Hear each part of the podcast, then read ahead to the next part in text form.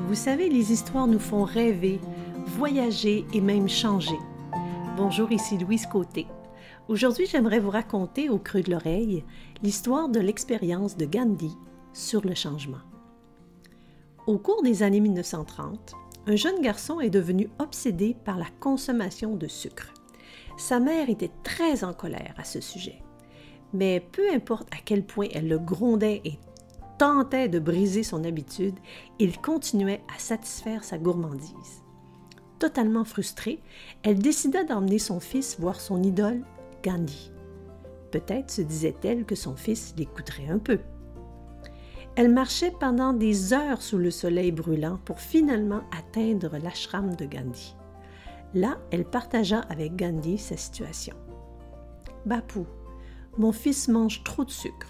C'est pas bon pour sa santé. S'il vous plaît, conseillez-lui de cesser d'en manger. Gandhi écouta soigneusement la patiente, réfléchit un moment et répondit S'il vous plaît, revenez dans deux semaines. J'en parlerai à votre fils. La femme avait l'air perplexe et se demandait pourquoi il n'avait pas demandé à l'enfant d'arrêter de manger du sucre tout de suite. Elle prit le garçon par la main et rentra chez elle. Deux semaines plus tard, ils revisitèrent Gandhi. Gandhi regarda le garçon et lui dit Mon garçon, vous devriez arrêter de manger du sucre. C'est pas bon pour votre santé.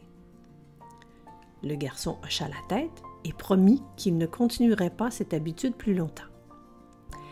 La mère du garçon, totalement perplexe, se tourna vers Gandhi et lui demanda Papou, pourquoi ne lui avez-vous pas dit cela il y a deux semaines quand je l'ai emmené ici pour vous voir? Gandhi sourit. Mère, il y a deux semaines, je mangeais aussi beaucoup trop de sucre moi-même.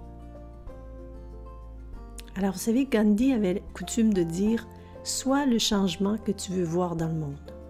Pour pouvoir réellement vivre un changement, il faut d'abord l'incarner soi-même, profondément, viscéralement. Tu veux être aimé? M'aimes-tu? Tu aimerais recevoir? Mais donnes-tu? Je vous invite à réfléchir à ça dans les prochains jours. Et je vous dis à très vite pour d'autres histoires qui éveillent et en attendant, vous pouvez me retrouver sur louisecoté.com.